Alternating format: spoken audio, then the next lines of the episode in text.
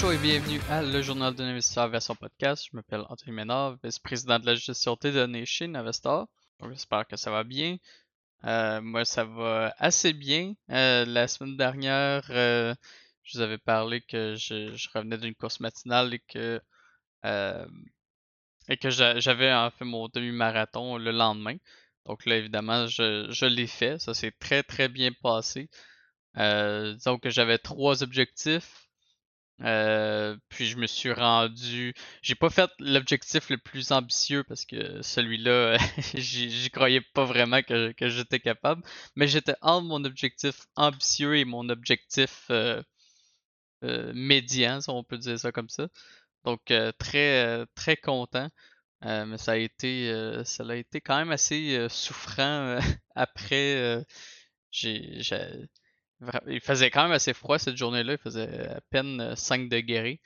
Puis après la course, j'ai vraiment un, mes, mes genoux euh, qui, ont, qui ont décidé qu'ils ils quittaient le bateau.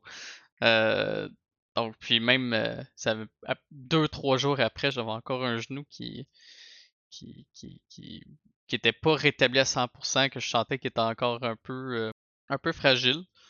Mais maintenant, ça fait une semaine, puis là, c'est tout tout semble correct. Faudrait que j'aille courir euh, légèrement juste pour être certain que, tout est beau. Mais non, très, heureux. J'ai eu une conversation avec une collègue euh, récemment, puis euh, j'avais envie de la, pousser davantage ici.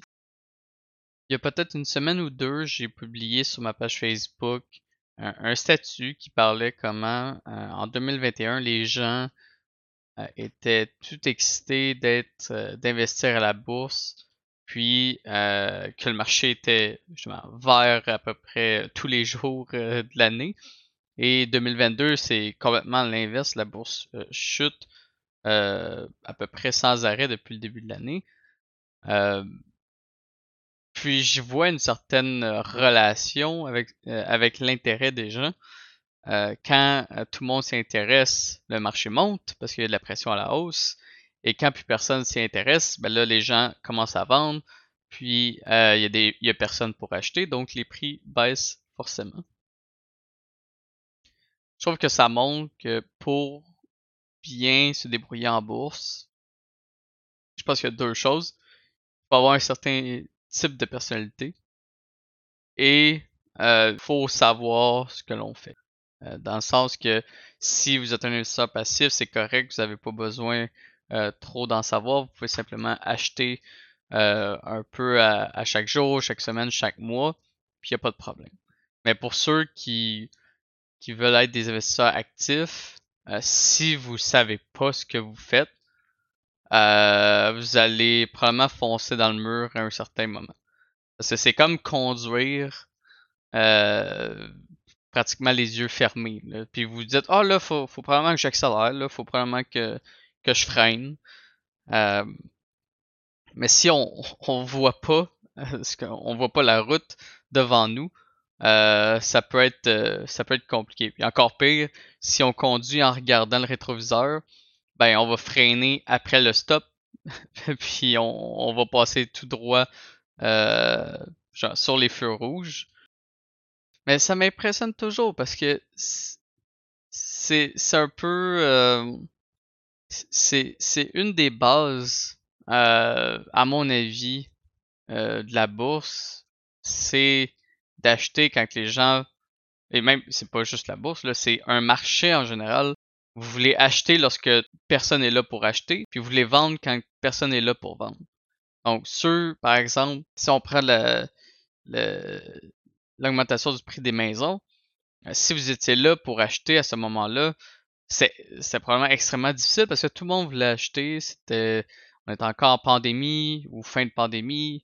Euh, tout le monde faisait pas grand chose chez eux, donc ils voulaient avoir plus d'espace. Il y en a qui voulaient un bureau parce qu'ils faisaient tout ces travail. Bref, tout le monde achète. Puis de l'autre côté, il y a probablement personne qui voulait vendre. Peut-être que les personnes âgées voulaient pas nécessairement vendre parce qu'ils voulaient rester en maison euh, pendant la pandémie.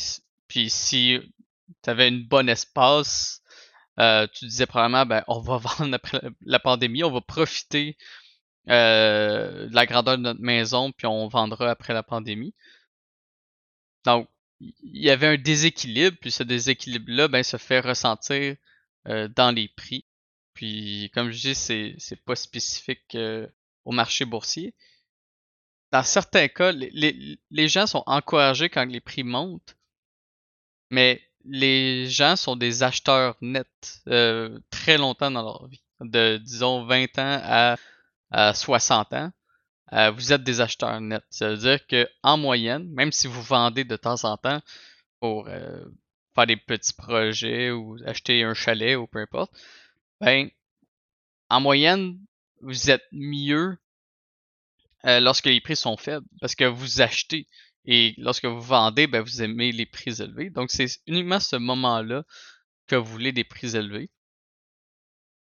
Mais euh, mais les gens, pour une raison, quand les prix commencent à monter, je pense qu'il y, a probablement un effet de je vais manquer le bateau. Euh, je pense que ça, ça peut être très un facteur très important. Euh, il y avait une citation, je me souviens plus exactement c'était de qui, mais euh, je me souviens pas tout à fait de la citation, mais c'est en quelque sorte, on veut pas voir son voisin plus stupide que soi devenir riche. Euh, en faisant, euh, justement, en investissant. Donc, si votre voisin fait de l'argent, vous dites, hey, mon voisin est vraiment stupide, ça serait vraiment injuste que moi aussi, que, moi je manque le bateau, donc vous le suivez en quelque sorte. Puis évidemment, vous le suivez au pire moment, puis vous réalisez des pertes. Donc, il le fait que vous voulez pas être le seul à manquer le bateau, vous voulez faire partie du groupe, c'est un, phénomène euh, social assez, euh, assez, standard, assez connu. Euh, les gens veulent s'intégrer, veulent faire partie d'un groupe. Et mais pourtant, c'est vraiment ça qui. Encore une fois, les, on le sait. on, on, on, le sait euh, que les, les plus bas prix sont plus intéressants historiquement. Euh, historiquement, les marchés boursiers ont mieux fait après des chutes. On, a toutes ces informations-là. Et même là, euh, le marché a encore de la difficulté, euh, où les gens ont tendance à ralentir leurs achats pendant que ça descend, mais ils, continuent, ils n'ont pas de la misère à, à, augmenter leurs achats quand ça monte. Et souvent, les, en tout cas, de ce que j'entends parfois, c'est Ah là, euh, je suis tanné là, de voir mon compte, euh, je mets de l'argent, puis là, la semaine d'après, je l'ai perdu. Euh, c'est agaçant. Ben, c'est agaçant, mais c'est. C'est un investissement. C'est. Vous n'êtes pas supposé de, mettre de l'argent, puis que la semaine d'après, que vous ayez un rendement. C'est pas ça. C'est comme dire j'achète une entreprise privée Là, tu essaies de le revendre la semaine d'après. Tu dis, qu'est-ce, comment ça, il y a personne qui est prêt à me l'acheter pour 1000 pièces de plus? Ben là, c'est comme toi, là. attends une couple d'années, attends que la, la, compagnie va continuer de croître. Dans 2-3 ans, tu essaieras de la revendre. Là, probablement que tu vas faire un rendement. Mais si tu essaies de la revendre la semaine d'après, ben oui, ça se peut que, que, tu sois pas capable de la revendre au même prix. Euh, puis, à mon avis, c'est tout le temps.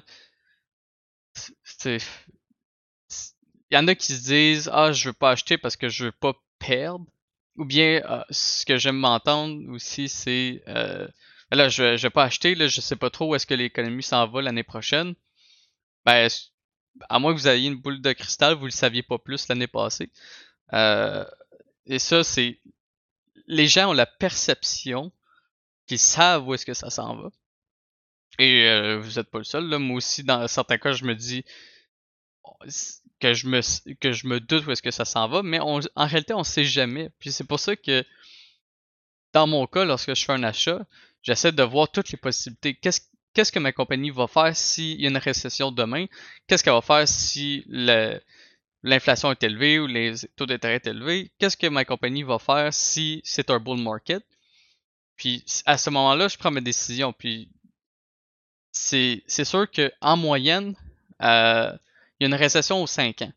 Donc, euh, elle, devrait surprendre personne.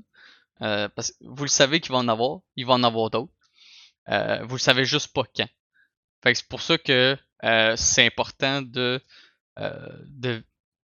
d'analyser ces cas-là et pas vous dire Ah, l'économie a, cru l'année passée, bon ben ok, je vais acheter une compagnie qui fait bien quand l'économie croît, puis ça va bien aller. Ben non, à un moment donné, c'est certain que l'économie va ralentir, mais vous savez simplement pas quand. Mais je veux revenir un peu, justement. Euh, on le sait que le marché, quand le marché chute, et ces gens-là, euh, en tout cas quand il chute beaucoup, c'est là que le rendement futur augmente pour les investisseurs. Même si les compagnies font des moins bons cash flows, les investisseurs ont tellement paniqué, ils, euh, ils surestiment l'impact de la récession euh, sur euh, les cash flows. Puis euh, là, au final, les investisseurs qui ont plongé à l'eau à ces moments-là font un rendement euh, supérieur à la moyenne. Puis je suis allé revoir les données de 2008-2009 de la Banque Royale, par exemple. Donc on s'entend, 2008-2009, les banques américaines faisaient faillite. contexte très angoissant. Puis, ben, en fait, je suis allé voir les, les profits de Royal. Royal a baissé une année de 15% ses profits, puis l'année suivante a reparti en, en, en, hausse. Donc, puis le titre, lui, de, de, de l'autre côté, avait diminué d'à peu près 50% de, par rapport à son sommet. Donc, le titre baisse de 50%, puis en réalité, on a une baisse de profit de 15%, puis après, les profits ont commencé à monter. Donc, qu'est-ce que le titre a fait? Le titre a fait un V, il est descendu très vite. Puis l'année suivante, a remonté euh, plus ou moins où est-ce qu'il était. Moi, je, suis entre guillemets pessimiste avec ce qui s'en vient. Mais je suis pessimiste en sachant très bien que les prix reflètent déjà mon pessimisme. Euh, une baisse de 20%, euh, ben, je juge que une bonne partie de mon pessimisme est déjà intégrée au prix. Puis comment je le sais? C'est que si je fais des euh, euh, j'utilise des modèles d'évaluation, puis je calcule le cash flow de certaines de mes compagnies, puis que je me dis que ça va être pire que 2008-2009, ben en achetant des compagnies aujourd'hui, même si c'est pire que 2008-2009, ben je, rentre dans mon argent en quelque sorte. Donc mon titre sur le long terme, va faire un rendement euh, très acceptable, même si l'année prochaine ou dans deux ans, ou les deux prochaines années en fait, euh, se passe pas très bien. Donc les. Puis aussi, il faut savoir que la bourse a tendance à baisser avant que les profits baissent, mais à remonter aussi avant que les, les profits remontent. Donc, il y a une certaine. Euh, il y a des choses qui se passent euh, en avance. Là. Il y a certains, on pourrait dire aussi que c'est un peu de la panique avant même que ça arrive. Mais je pense que la panique arrive beaucoup plus quand euh, on est directement dedans. Euh, puis quand on voit 2007-2008, euh, on voit que les, par exemple, les S&P 500 avaient commencé à diminuer en 2007, puis probablement qu'ils avaient déjà commencé à intégrer des baisses de profit, des choses comme ça c'est vraiment en 2008, là, avec la, faillite euh, de Lehman Brothers, que là, le marché a probablement paniqué. Euh, puis dans cette panique-là, euh, ça se fait amplifier par les gens qui sont à levier, parce que les gens à levier, eux, ont des margin calls. C'est-à-dire que lorsqu'ils investissent à levier, ils doivent avoir une certaine quantité de d'équité dans leur placement. Donc, si leur placement chute de 40%, c'est possible qu'ils aient besoin de vendre pour avoir plus de liquidité et réduire leur levier, en fait. Puis ça, ça peut faire un, cercle vicieux où est-ce que, ben là, ça chute. Donc là, il y a plusieurs personnes qui sont à levier qui doivent vendre. Euh, il y a peut-être des, des, gens aussi qui paniquent tout simplement puis qui vendent. Donc ça, ça fait en sorte que d'autres personnes doivent vendre, puis etc., etc. Donc là, on, a vraiment un mouvement euh, qui, est amplifié en quelque sorte à cause d'un cercle, euh, un cercle vicieux.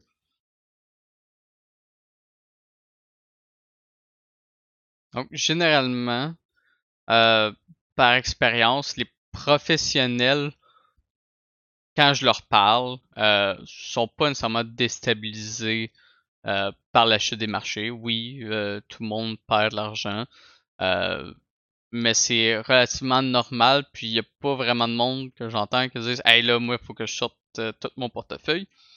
mais au niveau des particuliers, ça, c'est, autre chose. C'est quelque chose qu'on voit beaucoup plus.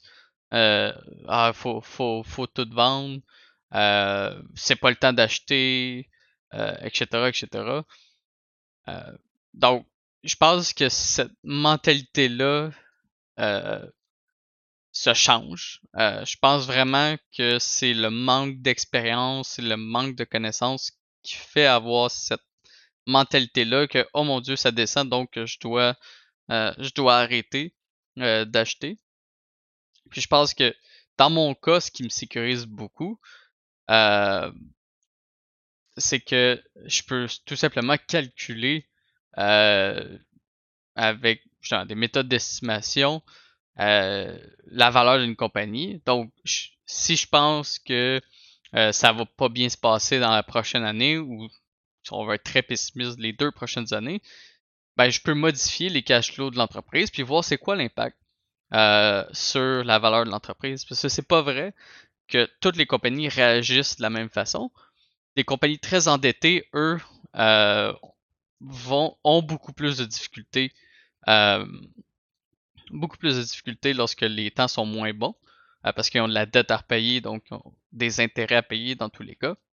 Et à l'inverse, les compagnies très peu endettées, ben, eux, tiennent la baraque beaucoup plus facilement euh, que les compagnies fortement endettées. Puis c'est vrai aussi à l'inverse, dans le sens que quand il y a un rebond, les compagnies fortement endettées, eux, font beaucoup mieux parce que l'anxiété euh, disparaît, euh, les, potentiellement que l'entreprise va générer des cash flows assez intéressants. puis justement, avec son effet levier, ben ça va créer beaucoup de valeur pour les détenteurs du titre. Puis les, les compagnies peu endettées, elles, ben, vont continuer d'être relativement stables. Et ça sera pas un feu d'artifice. Ils vont faire peut-être plus d'argent qu'à l'habitude, mais euh, ça sera peut-être pas. Euh, Attendez-vous pas à une hausse de, 40%, mais euh, au moins ces compagnies-là, vous savez que quand ça va mal, vous n'allez pas perdre 70% avec ce titre-là.